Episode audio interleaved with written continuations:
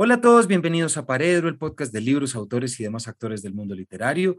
Mi nombre es Camilo Hoyos y les doy la bienvenida a un capítulo largo en el cual pudimos hablar en detalle, aunque quedó mucho por hablar, con quien yo considero nuestro mejor ensayista, que se llama Carlos Granés, autor de un libro muy importante como lo es Delirio Americano, una historia cultural y política de América Latina. Carlos Granés nació en Bogotá en 1975. Este es su quinto libro.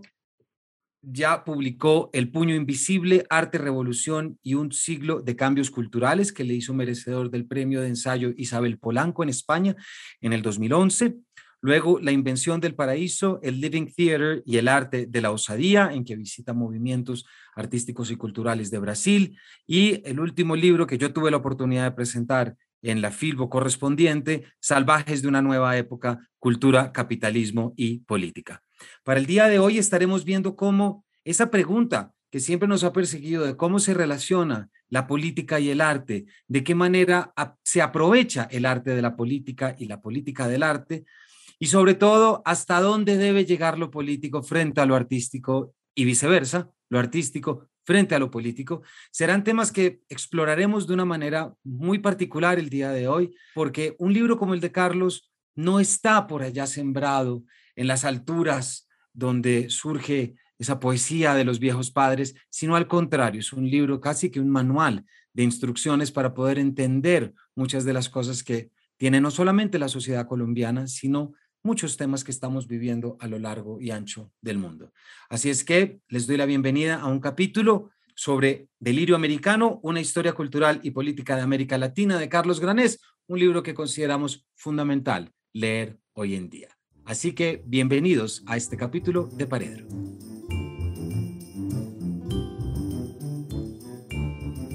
Carlos, bienvenido a Paredro. Pues muchas gracias, Camilo. Un gusto estrenarme en su podcast. Créame que estamos detrás de usted hace rato, entonces que pueda estar aquí acompañándonos, sobre todo hablando de este libro que me atrevo a decir que ya es un clásico y no lo solamente lo estoy diciendo porque forma parte de la contraportada, sino que no recuerdo, Carlos, un libro de ensayo que haya recibido tantos comentarios tan positivos y que haya tenido una reacción tan positiva en las primeras semanas de su publicación. Sí, bueno, pues ojalá sea más que un pronóstico que, que se adelante a la, al futuro y en efecto quede el libro como, como un texto de referencia. Lo escribí con esa intención, creo. Tenía en mente las biografías, ¿no? Las biografías o, o lo que hace un biógrafo es intentar contar una historia con tal nivel de detalle y de profundidad y de extensión que después sus posibles competidores se la piensen dos veces antes de iniciar la misma tarea.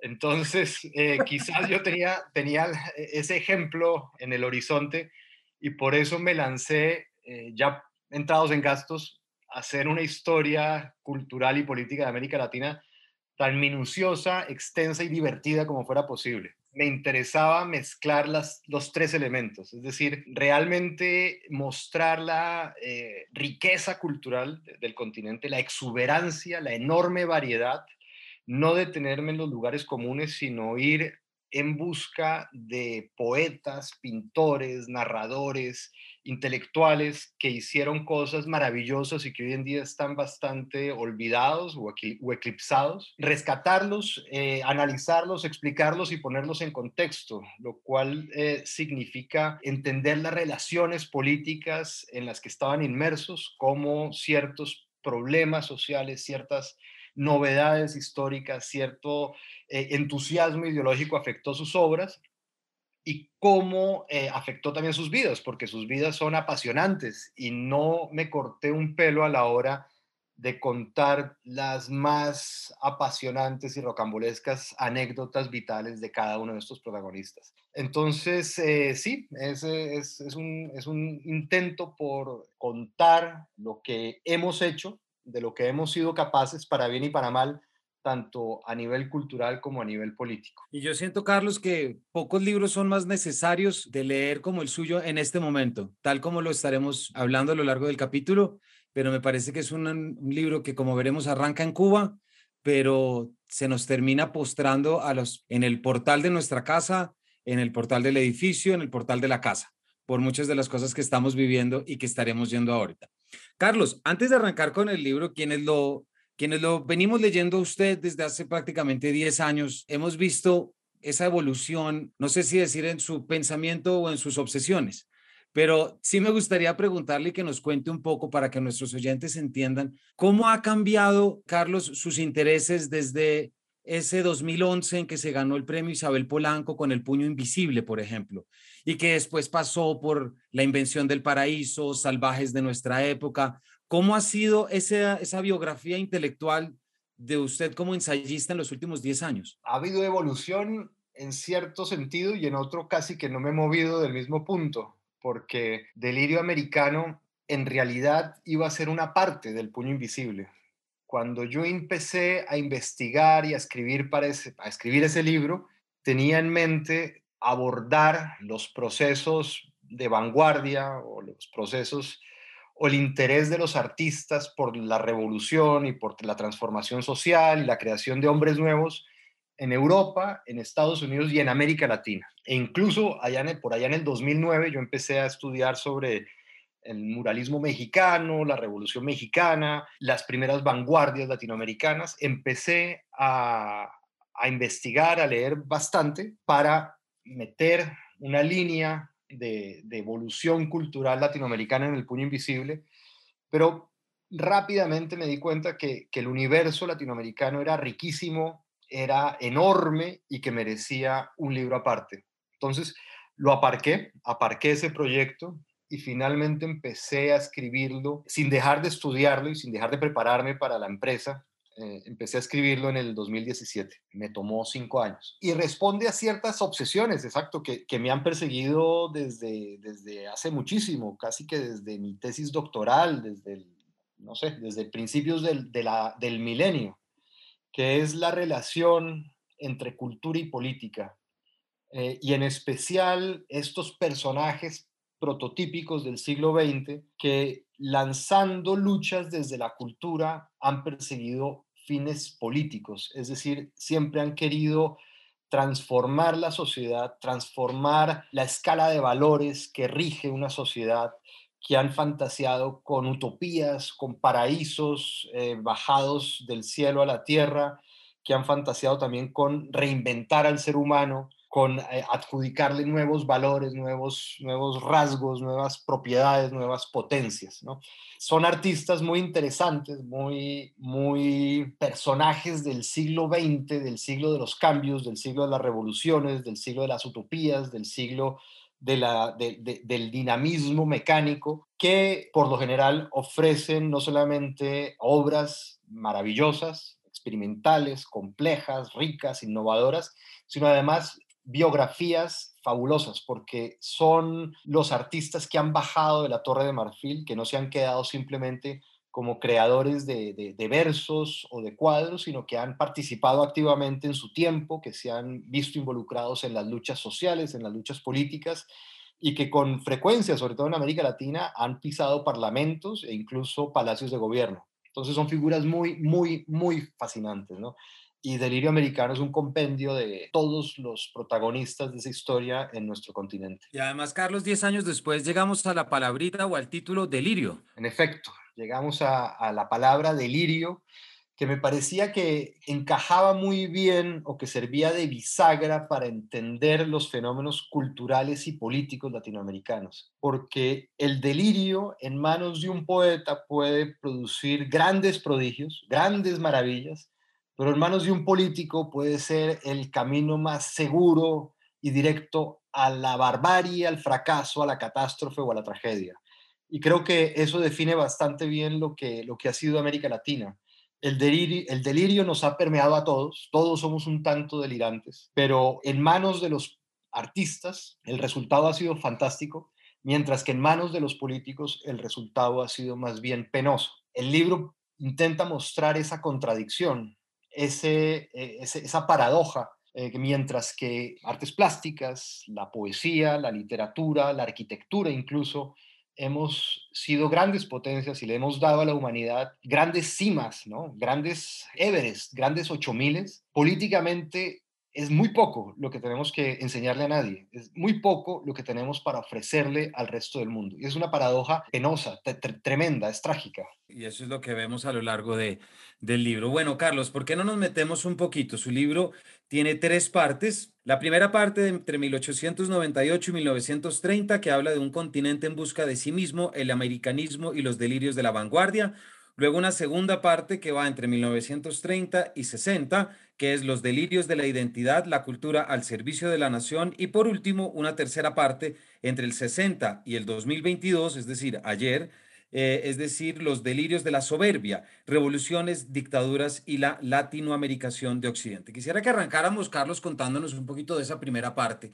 Hay una página que a mí me gusta mucho y que seguramente hemos hablado en otro momento y es en esa novela de sobremesa de José Asunción Silva, luego de que José Fernández de Andrade intenta asesinar a Leila Orlov y queda un poco eh, delirante, ¿no? No sabe qué van a hacer, si lo van a meter a la cárcel o no él realiza una plancha de anatomía moral ah, como las hacía Maurice Barrés, en el momento en el que se pregunta, oiga, ¿quién soy yo? Entonces, su libro arranca en 1898 con Martí, esto es cuatro años, cinco años después de esta referencia a la que hago en la novela de sobremesa, y arranca esa primera preguntita, Carlos, que todavía nos hace ser tan delirantes, y es, ¿quiénes somos? El libro empieza con esa pregunta obsesiva que ha sido culturalmente una bendición y políticamente una pesadilla. ¿Qué somos o quiénes somos? El siglo XX latinoamericano empieza con esa pregunta y empieza no en 1900, sino antes, en 1898, cuando estalla la guerra hispano-estadounidense. Ese es el momento en donde España pierde su última colonia o sus últimas colonias que en el Caribe, que son Cuba y Puerto Rico, y se cumplen los peores presagios de Martín, y es que una nueva amenaza imperial se cierne sobre América Latina. Estoy hablando desde luego de Estados Unidos. Desde ese momento empiezan a incubarse las grandes obsesiones que van a recorrer todo el siglo y que aún nos persiguen, que son el celo o la enemistad o como mínimo la tensión entre la América Latina y la América sajona en el momento en que de pronto este gran imperio o esta gran nación o esta nación poderosa saca las garras y toma posesión de Puerto Rico, toma, digamos, control político de Cuba, los latinoamericanos inmediatamente hacemos sonar las alarmas. ¿Qué significa esa presencia? ¿Qué riesgos tiene eso para nuestra identidad? Más aún, ¿qué identidad? Estados Unidos es una amenaza, pero ¿qué es lo que está amenazando? ¿Qué somos? ¿Qué, qué, qué diablos eh, significa ser americano o ser latinoamericano? ¿Qué carajos es lo que tenemos que defender? Desde luego que no queremos ser ellos, desde luego que no queremos ser yanquis, imperialistas, colonizadores, bárbaros, desde luego que no queremos ser ellos, pero ¿qué somos nosotros? ¿Qué carajos es lo que somos?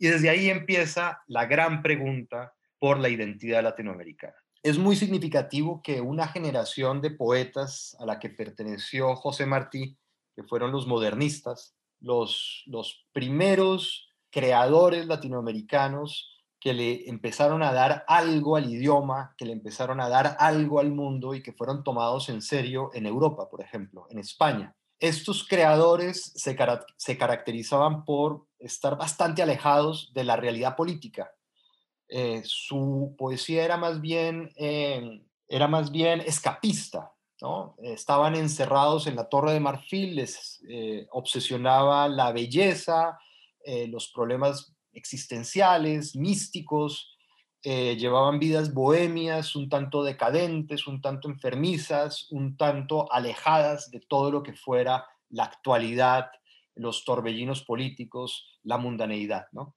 Pero en el momento en que aparece Estados Unidos en la, ecuación, se ven obligados a tocar tierra y untarse de lodo humano y lodo político. Y el caso más excepcional y más sorpresivo es el mismo Rubén Darío, que era el más preciosista de todos estos poetas, que de pronto se ve contaminando sus versos con la palabra Roosevelt o la palabra imperialismo o advirtiendo sobre la posibilidad de que todos vamos a acabar hablando inglés. También haciendo un llamado a la unidad latinoamericana, despertar una nostalgia hispanista y una, una nostalgia latina. Nosotros tenemos vínculo con España y con Francia y, si acaso, también con Roma y con el Vaticano. Nosotros somos católicos, somos latinos, no somos sajones, no somos puritanos. Empieza definitivamente a intentar delimitarse lo que somos en respuesta a, aquello que no somos o no queremos ser. Gringos, yanquis, no queremos eso, no queremos definitivamente parecernos al invasor. Esa primera campanada de alerta que lanza Rubén Darío en, en 1905 va a producir un giro latinoamericano en toda la poesía. De pronto la poesía que, que, se, que, estaba mucho más preocupada por, por Grecia, por lo, el mundo clásico, por las referencias latinas y que poblaba sus poemas de frisos, de náyades, de centauros, de criaturas mitológicas que no tenían nada que ver con América Latina, esta poesía de pronto se empieza a llenar de referencias latinoamericanas. Entonces ya los mitos dejan de ser eh, griegos y empiezan a ser mitos eh, incaicos, por ejemplo, o los héroes dejan de ser los grandes protagonistas de, las, narraciones clásicas y empiezan a ser los conquistadores españoles o quienes se, les opusieron durante la conquista. La, poesía se empieza a latinoamericanizar y se empiezan a buscar muchos referentes de lo que podría empezar a consolidar una identidad latinoamericana. ¿Qué diablos somos? Bueno, pues vamos a buscarlo en nuestra historia, vamos a buscarlo en nuestras tradiciones y la poesía en las décadas del 1910 y 1920 va a empezar a, va a tener un papel muy importante en estas, en estas búsquedas, en estas pesquisas. Y de esta, de esta obsesión por encontrar la piedra fundacional de lo americano, el ADN que nos hace ser lo que somos, van a surgir una explosión, va a surgir una explosión de vanguardias artísticas que van a tener en Argentina al gaucho como protagonista, en, la región andina, en Puno, en los Andes peruanos y bolivianos van a tener al, indígena de la sierra, al quechohablante, pero en el Caribe van a tener al negro, en México van a tener al campesino y al indio también, en, Ecuador van a tener al montubio, y en Colombia también va a haber algún tipo de experiencia de este tipo que va a intentar rescatar lo muisca, ¿no? Los descendientes de Bachué. Entonces el resultado va a ser, por un lado, la explosión, una orgía creativa maravillosa, y por otro, un intento político por establecer los contornos de una nación, los, referentes simbólicos y los contornos de, una nacionalidad.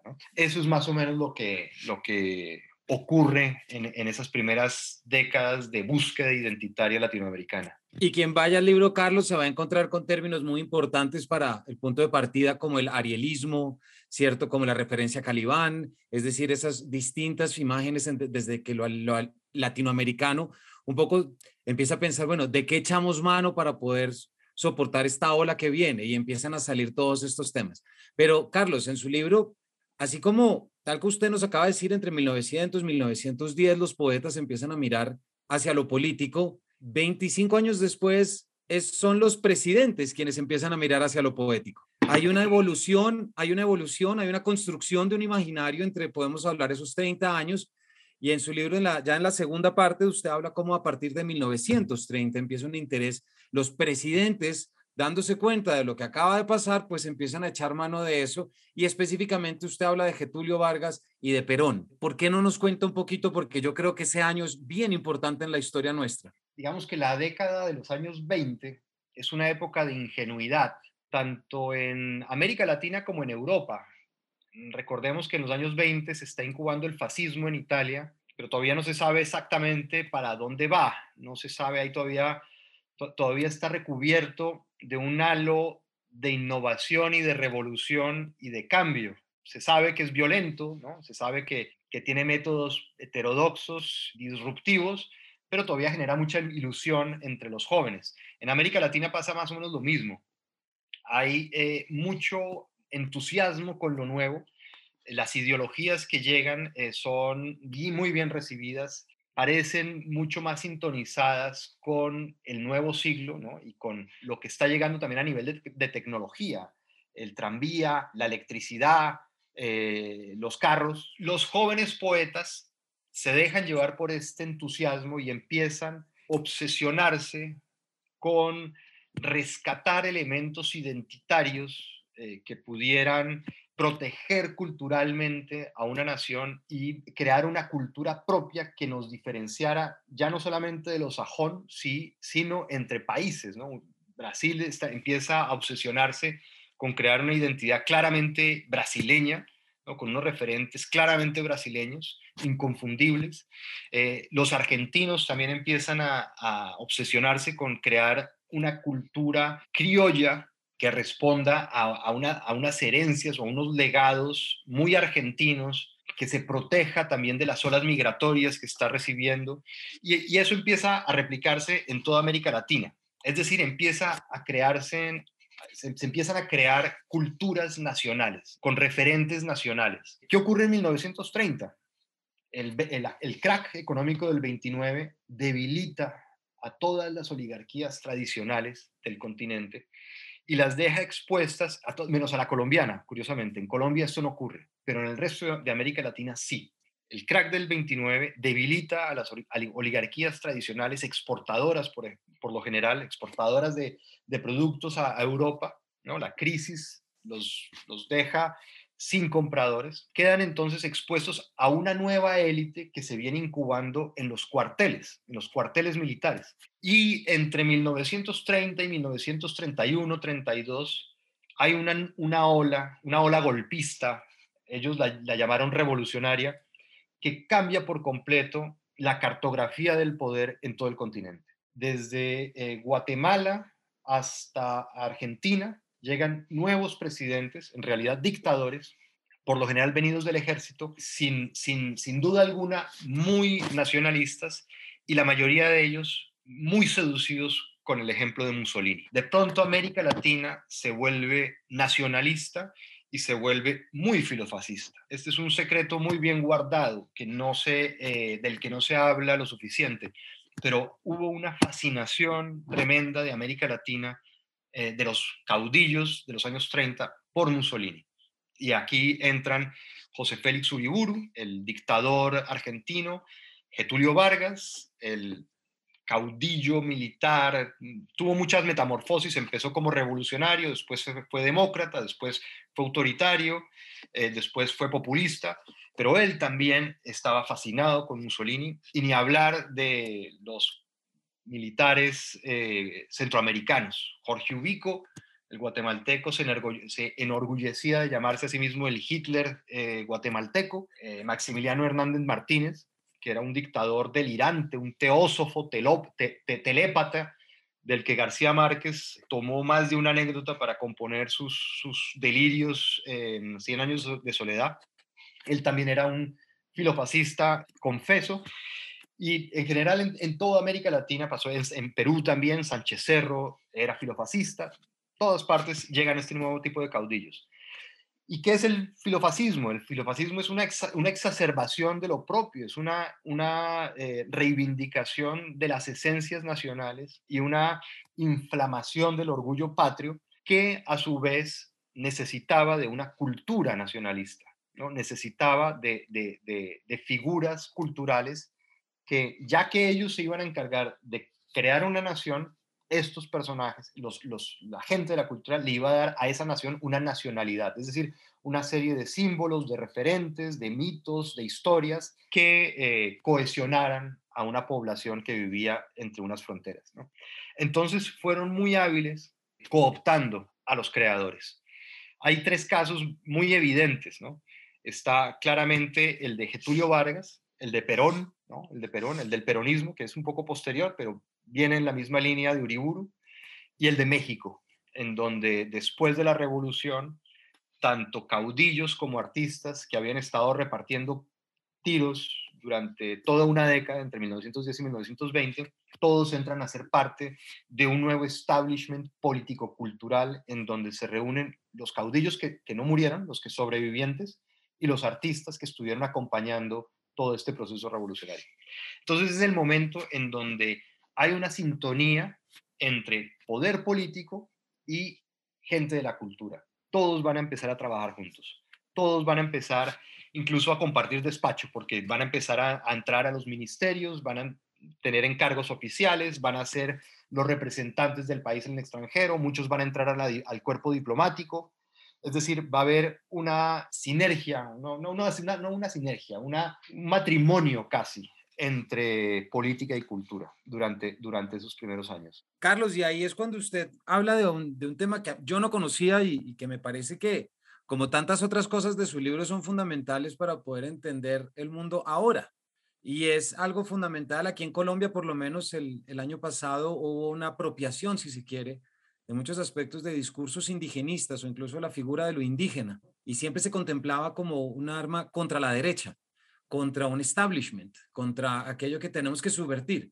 En cambio, usted nos cuenta de ese caso, si no me equivoco, en México, en que precisamente es la derecha quien se apropia de los, del muralismo y de todo un arte indigenista precisamente para formar parte de un proyecto nacional. ¿Por qué no nos cuenta si sea brevemente eso que a mí me parece que lo pone uno a pensar? Más que en México, fue en, en El Salvador. El caso más evidente es El Salvador, con Maximiliano Hernández Martínez. Maximiliano Hernández Martínez no solamente era un tipo filofascista, sino que ha sido de los grandes etnocidas de América Latina. Era eh, militar de, de, derecha, derecha, ultraderecha, pero muy nacionalista también. A él en 1932 los campesinos se le rebelan, eh, instigados por el Partido Comunista, por Farabundo Martí, por ejemplo, el famoso, el mítico Farabundo Martí. Eh, este levantamiento atrae también a, la comunidad indígena, a, los indígenas pipiles del Salvador. Y la solución de, Hernández Martínez, como de un déspota de aquellos años, es simplemente mandar al ejército a que mate, a que sofoque la rebelión a punta de plomo. Se dice que debieron haber muerto entre 10.000 y 30.000 indígenas pipiles. Es decir, fue un etnocidio en toda regla, fue no, una masacre, fue, una matanza brutal. ¿Y qué ocurre luego con este personaje, con Maximiliano Hernández Martínez?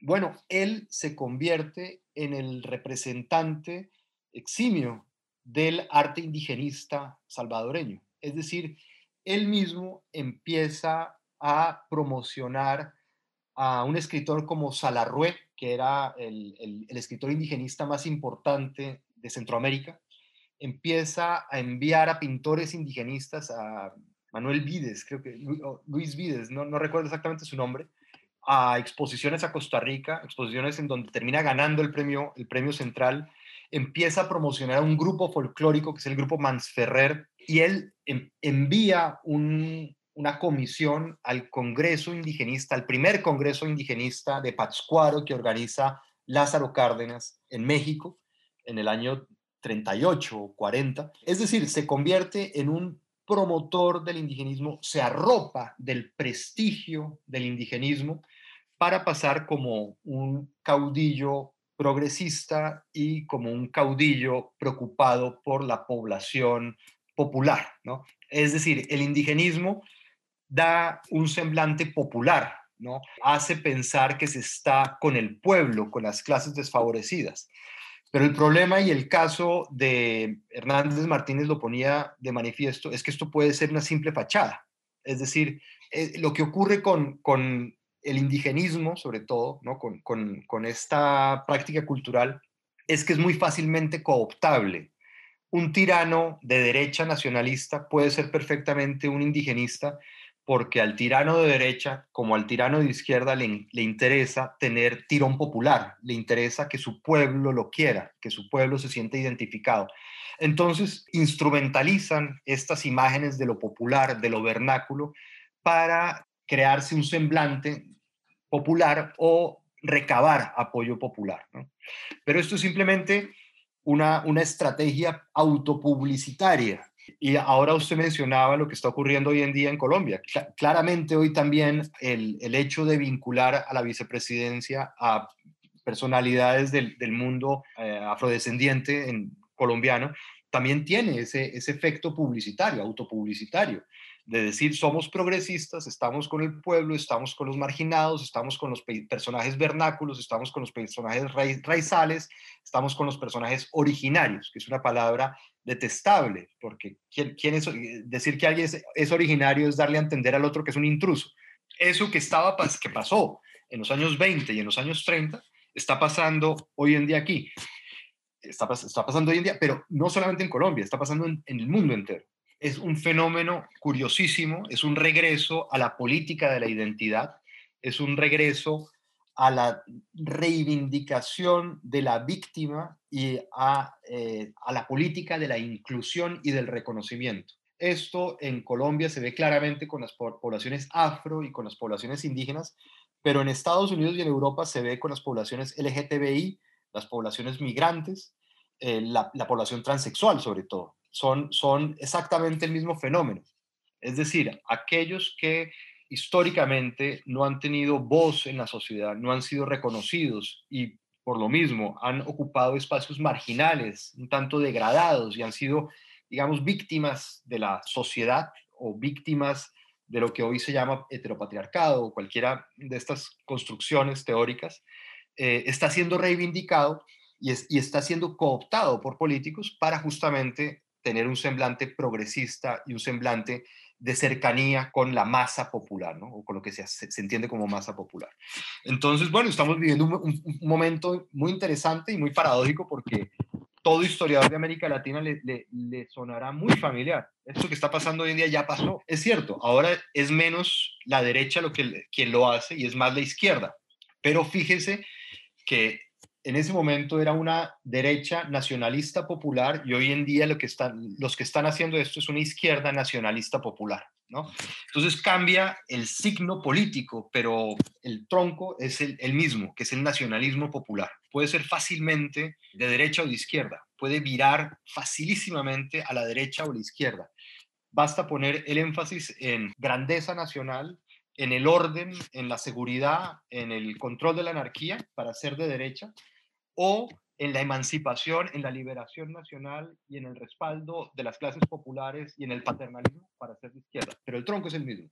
Vamos a ser nacional popular. Carlos, esto que usted nos dice nos recuerda una cosa, eh, siempre pensando en términos artísticos y culturales, que incluso las, los motivos más nobles pueden esconder en su fachada o ser fachadas de las direcciones más siniestras. Y lo que pasa es que la poesía con su lenguaje emocional, el arte con su lenguaje imaginativo, pues es, una, es un bocado relativamente sencillo de encubrir una cantidad de propósitos y objetivos que lejos están de la creación artística y poética, a mi juicio. Pero aquí ya entramos en que hay muchos juicios frente a eso. Usted le dedica lo necesario en el libro a algo que yo creo que es muy importante que siempre tengamos y entendamos muy bien, eso que es el caso Padilla, ¿cierto? Es ese fin del boom latinoamericano del fin de, lo que denominamos el boom latinoamericano en 1971 y 72, en que hay una ruptura y una enseñanza para el avenir. Usted conoce muy bien ese tema, Carlos.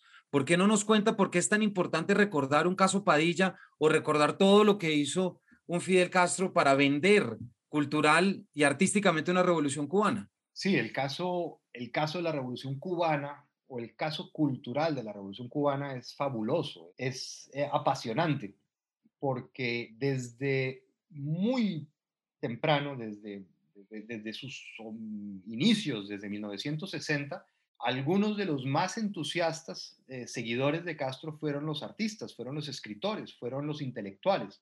Y muy pronto, por ejemplo, Cabrera Infante, eh, Guillermo Cabrera Infante y su hermano Sadá, empezaron a trabajar eh, directamente en la revolución, ¿no? Como, como editores de Lunes de Revolución, que fue el órgano cultural más importante de la Revolución cubana en su, primer momento.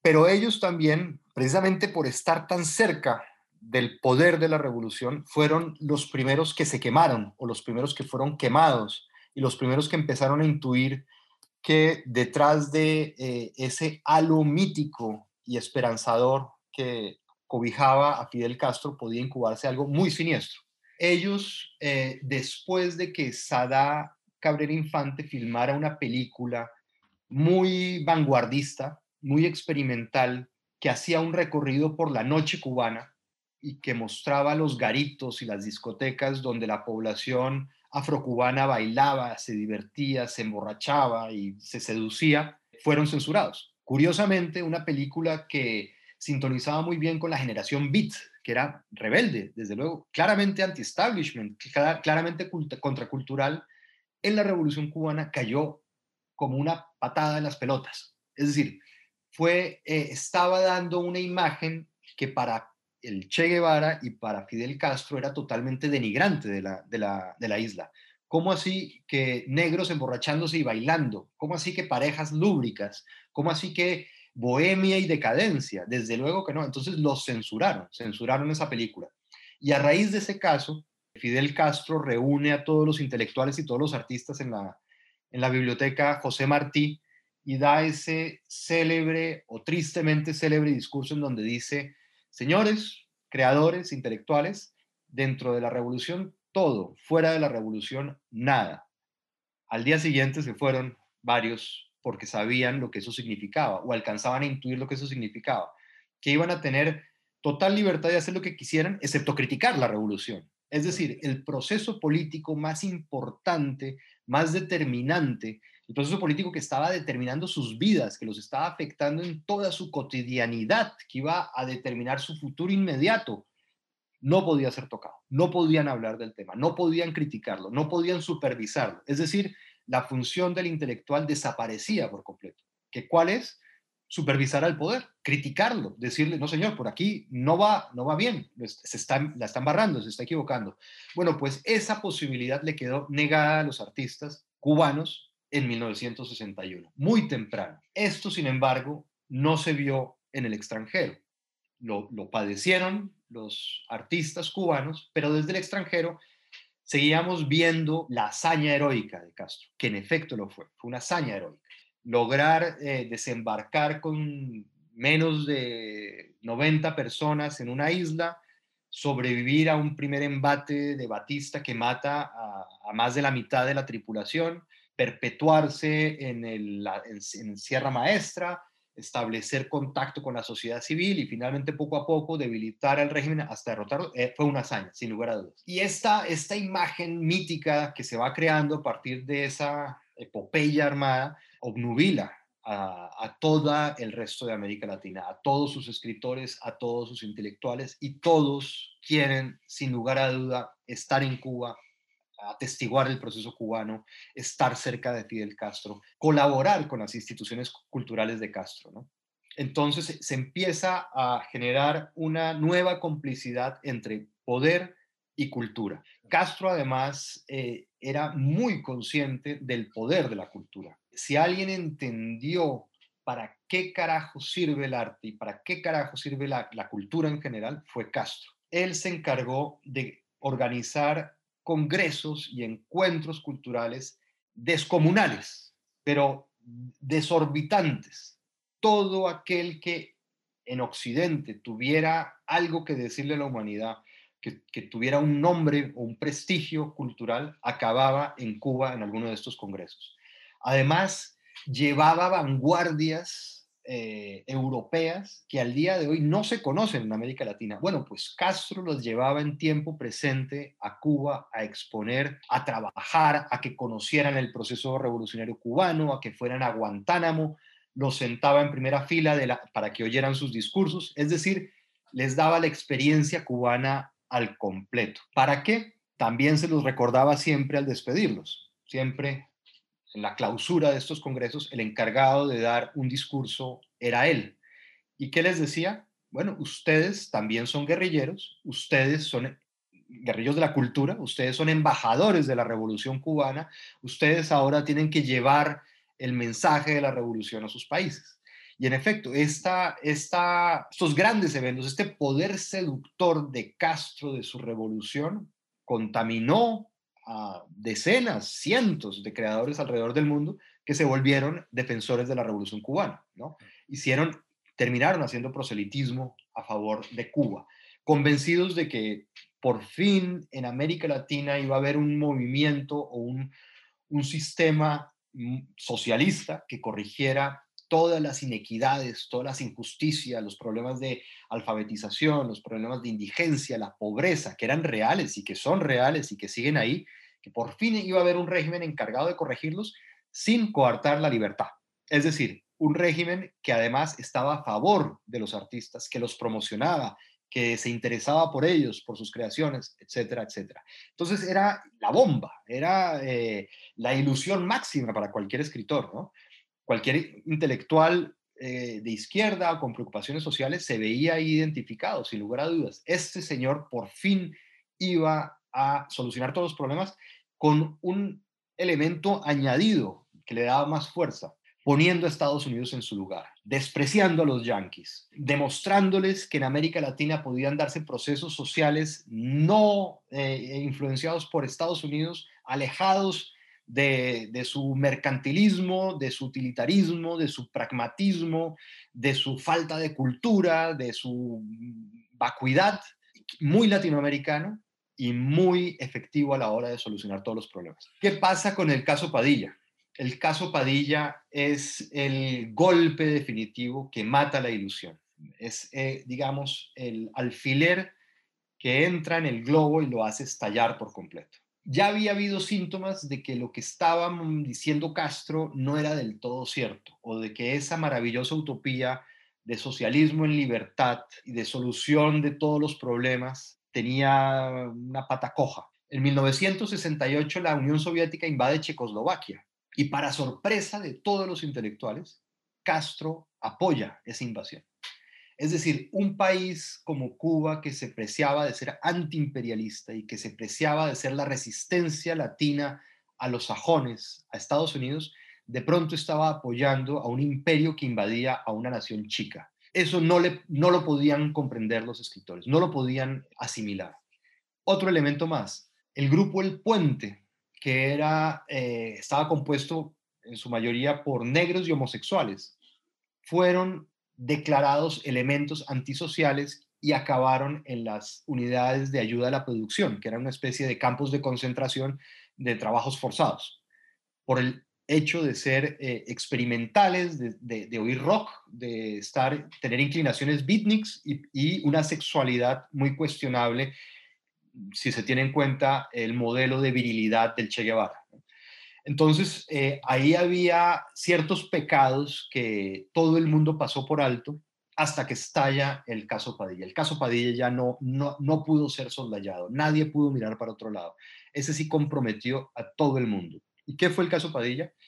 Bueno, fue la sanción, el encarcelamiento arbitrario a un poeta, Herberto Padilla, porque había escrito unos poemas, un poemario fuera de juego, en donde se traslucían cierto tipo de críticas veladas a eh, el régimen. También es cierto que Castro había sembrado de micrófonos Cuba y es posible que le hubieran oído conversaciones en donde se burlaba de Castro, se burlaba de, lo que estaba ocurriendo en Cuba, del desastre económico cubano, que ya para ese momento parecía evidente y producía muchas burlas internas.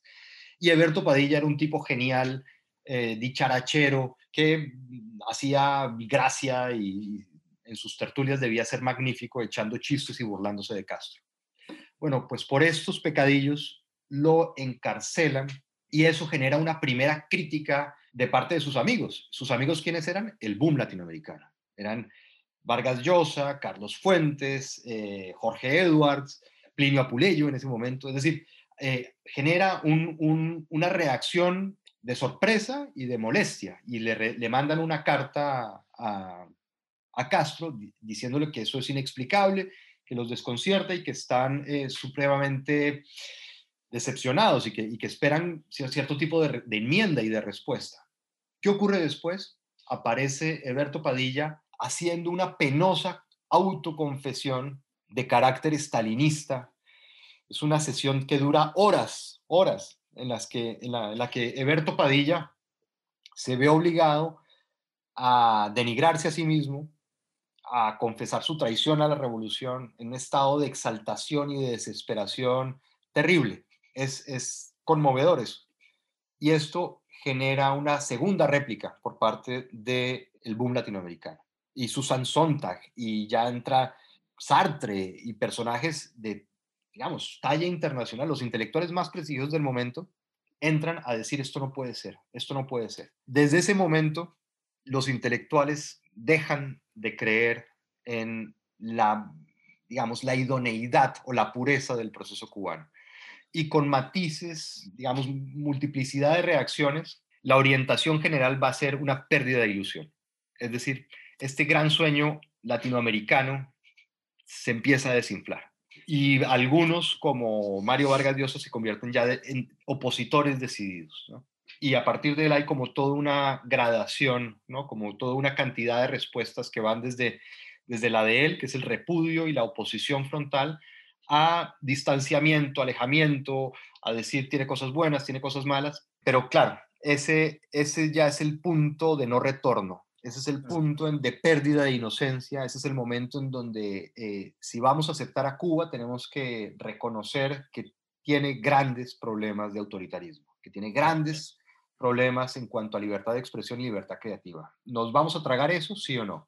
Bueno, pues ahí empiezan a, verse en, grandes dilemas los intelectuales latinoamericanos. Y ahí estamos hablando, Carlos, del 71, que es cuando ocurre y, arranca todo. Se nos está acabando el tiempo, Carlos, pero es imposible no preguntarle por esa siguiente parte, a esto que nos acaba de explicar con tanto detalle. Me refiero específicamente a esa última parte del libro en el que usted le dedica a Bolaño, ¿cierto? En que habla de Bolaño, que es prácticamente entre el 98 eh, y el 2002, que es con lo que usted llama el auge de lo siniestro. Pero me gustaría preguntarle por esa parte con otra preguntita metida. Lo que usted nos acaba de decir ocurrió en el 71, es decir, yo ni siquiera había nacido, pero de repente sigue estando en nuestra puerta de alguna forma. Eh, sigue siendo un constante presente, no lo digo como un éxito, de pronto lo digo como algo negativo, pero está ahí.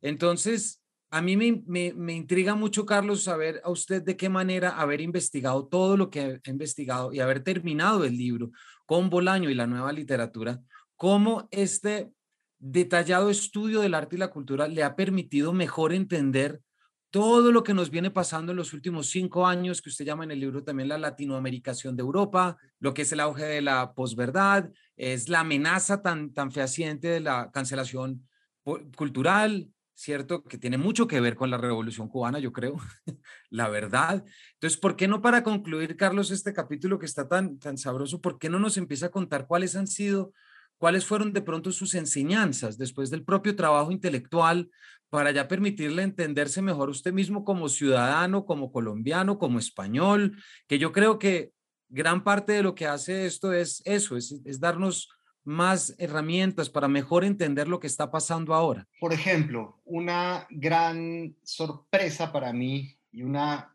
lección que, es, que, extraigo de todo este proceso es ver que en América Latina hubo muchos proyectos políticos, prácticamente todos fracasaron y todos están muertos.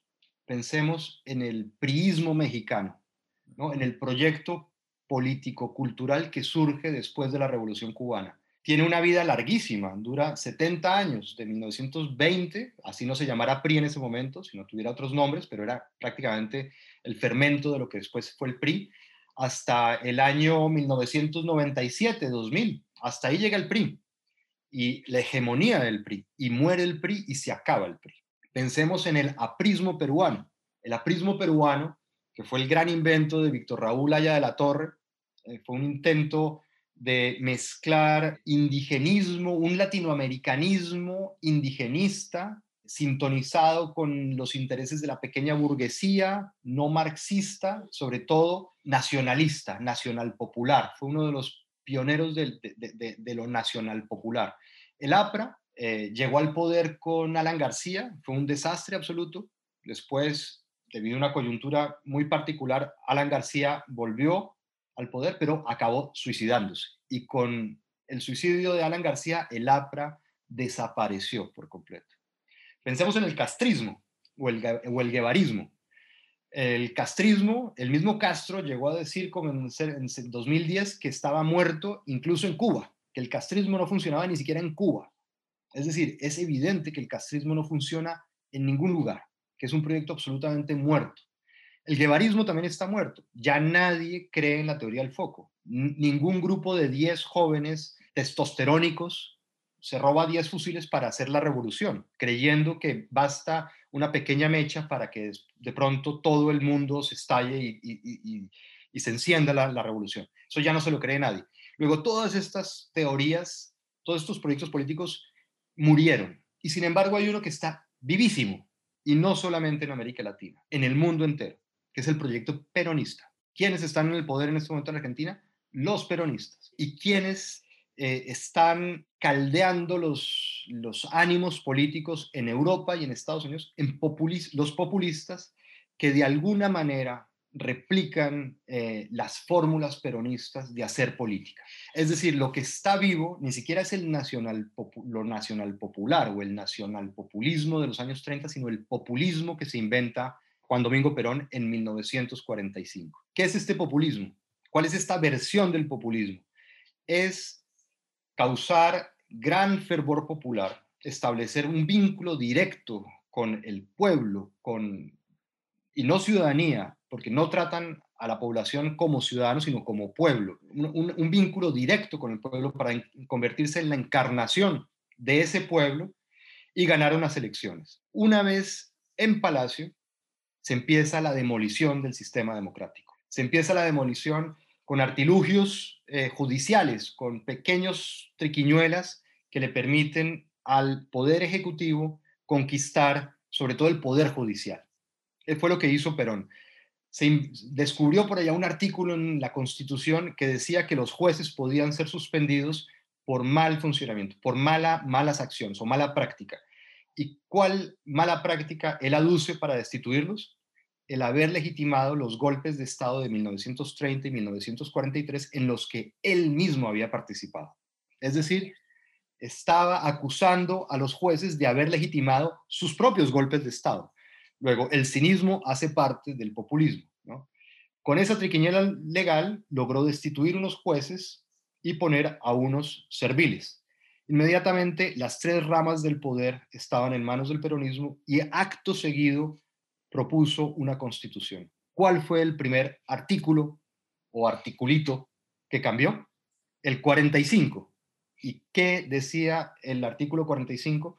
Prohibida la reelección. Es decir, ya tenía las tres ramas del poder y una constitución que le permitía reelegirse indefinidamente. Lo único que le, bastaba era establecer una relación clientelar con el pueblo para eh, captar votos o tener un voto cautivo que le garantizara triunfos electorales. Ese sistema resultó supremamente efectivo, ha demostrado una efectividad tremenda a tal punto que en los últimos años, digamos las últimas, desde, desde que llega Chávez al poder, esa estrategia se ha, se ha venido replicando en Venezuela, en Ecuador, en Bolivia, en Argentina se intentó, AMLO ha tenido la tentación de hacerlo en México y además de eso dio el salto a Europa. Entonces, en, Europa de pronto, aprovechando la crisis económica del 2008, los nuevos populistas del el sur de Europa empezaron a hablar de un sur global. Es decir, Italia, Grecia y España también hacen parte de América Latina, también son latinoamericanos, también son parte de ese sur oprimido y explotado por un norte eh, perverso. Y empezaron a hacerle una férrea oposición a las medidas económicas adoptadas desde Bruselas, desde la Unión Europea, desde Alemania. Es decir, empezaron a ser también víctimas de un sistema imperial. Este, esta nueva manera de entender los conflictos geopolíticos y de asumir o de afrontar una crisis económica le dio enorme popularidad a Cipras en Grecia y a Podemos, Pablo Iglesias e Íñigo Rejón en España. Y es el momento en donde un fenómeno que parecía claramente latinoamericano da el salto a Europa, da el salto a Europa y en lo que empezamos a ver desde entonces son iniciativas políticas que vuelven a dividir a la sociedad entre una casta perversa, amiga de potencias eh, extranjeras, mercantilista, que solamente piensa en sus propios beneficios y que condenan a un pueblo trabajador a ser víctima de todos sus despropósitos y desmanes. Ese discurso muy latinoamericano de pronto empieza a tener auge en Europa. Y lo más desconcertante es que empieza a dar el salto al mundo anglosajón, eh, que parecía totalmente purgado o refractario a este tipo de, experiencias un tanto melodramáticas y un tanto estereotipadas de, América Latina. ¿Y qué, vemos de pronto en Estados Unidos? Vemos a un Trump diciendo lo mismo, solamente que en lugar de reivindicar al personaje negro o al indígena, rescata al white trash, que también es de alguna forma el marginado, el que las élites culturales, las élites intelectuales han de alguna forma eh, despreciado. Al trabajador rudo, palurdo, machista, bebedor de cerveza, que ve lucha libre, a ese lo empieza a reivindicar como una víctima, también como una víctima que merece ser reivindicada. Y el resultado, pues sabemos cuál fue. Boris Johnson hace un poco más de lo mismo, ¿no? Acusando a la Unión Europea de controlar su país, de no dejarle ser la potencia que está llamada a ser. Y el resultado, bueno, lo sabemos, es el, es el fatídico 2016 en donde gana Trump, gana el Brexit y pierde el referéndum por la paz. ¿no? Es el momento en donde el populismo, la, la demagogia populista, se hace prácticamente global, se occidentaliza por completo, está presente en todos lados y, está, y, además demuestra con resultados efectivos su poder, su poderío, su potencia. desde ahí en adelante, el populismo ya es una cosa omnipresente, es algo con lo que las democracias tienen que lidiar y que tienen que combatir, porque está ahí y siempre va a llegar un oportunista a utilizar ese discurso, desde la derecha o desde la izquierda, para crear conflictividad social, dividir, polarizar y pescar en río revuelto a ver si le sale. Eric Simur, por ejemplo, el francés, el nuevo ultraderechista francés, ¿cuál es su discurso? Que Francia está siendo colonizada por la migración. Ojo, ojo a la palabra, está diciendo que Francia está siendo colonizada y que lo, lo suyo, por lo tanto, debe ser una lucha de liberación, de emancipación. ¿Emanciparse de quién? De los migrantes.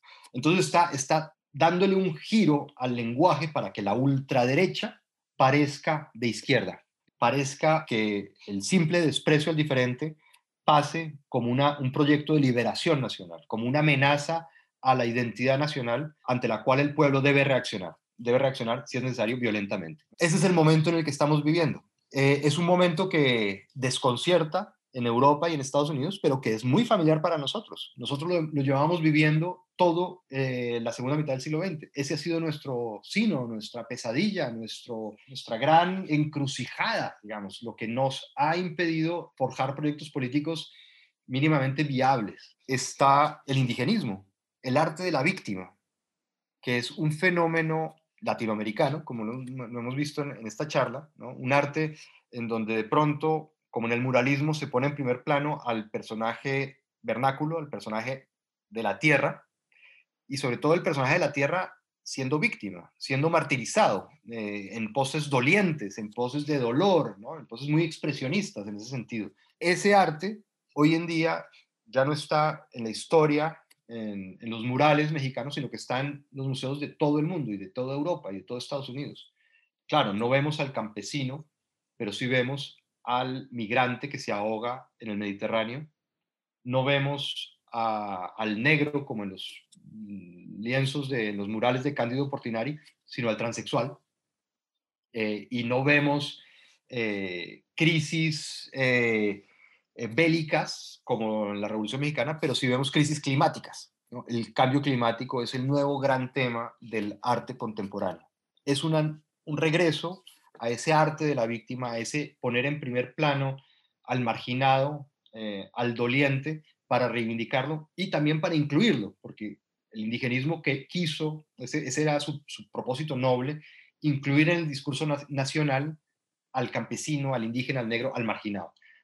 Aquí vuelve a ocurrir lo mismo, se quiere integrar, se quiere incluir al proyecto de nación, a la ciudadanía, al transexual, al migrante, al racializado y también defender pues, al, al, medio ambiente. ¿no?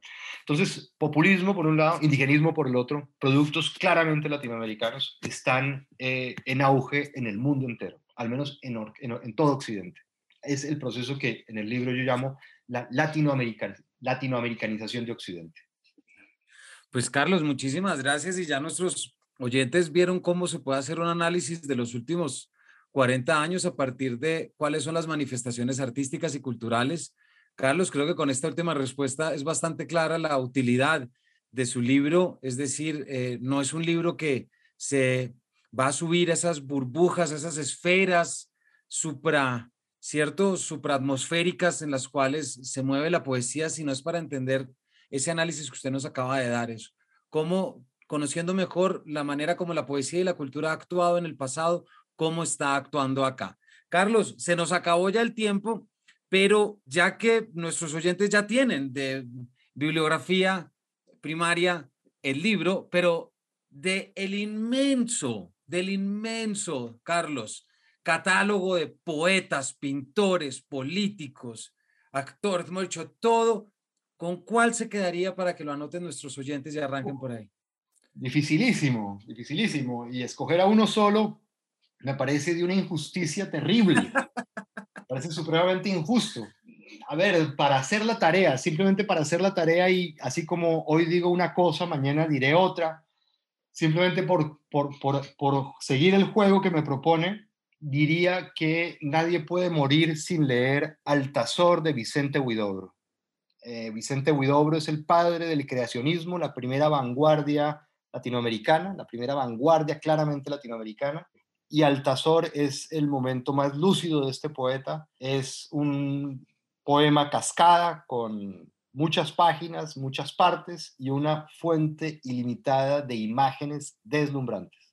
Bueno, pues muchas gracias por, por meterse al juego injusto de las preguntas categóricas. Para todos nuestros oyentes, hemos estado hablando con el ensayista colombiano Carlos Granés, de un libro que podemos decir que ya es un clásico por, la, por lo que propone, por su extensión, por la manera como abarca. Nos referimos a Delirio Americano, una historia cultural y política de América Latina, editado muy recientemente por la editorial Taurus, en la cual si no se imaginan ustedes la dificultad en definir cuáles son las preguntas, porque es que tendríamos otras 100.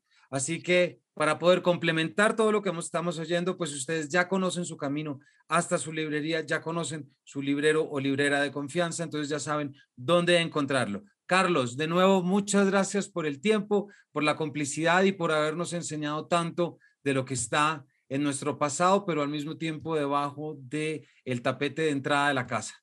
Muchísimas gracias a usted, Camilo. Un gustazo. No, gracias como siempre y a todos ustedes. Muchas gracias por habernos acompañado y nos vemos en una próxima edición de este Paredro. Muchas gracias.